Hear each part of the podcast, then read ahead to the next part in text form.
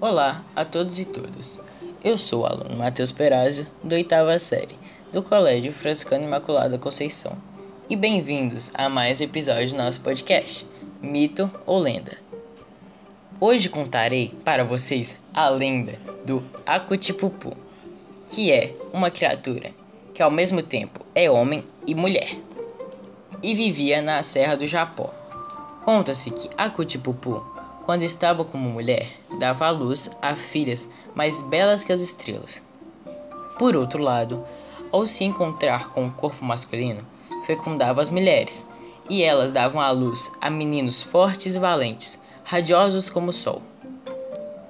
Um dia, sobre a forma de mulher, a Cutipupu teve uma filha, de Uaio, um índio que estava em lei de Jurupari na região. A menina se chamou Eren e, como não podia deixar de ser, destacava-se por sua grande beleza.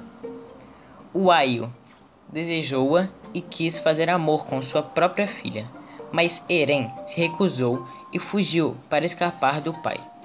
Foi acolhida por uma tribo chefiada por Cancerre e os dois terminaram se casando. No entanto, o Aio não abandonou seu objetivo e declarou guerra a Cancerre.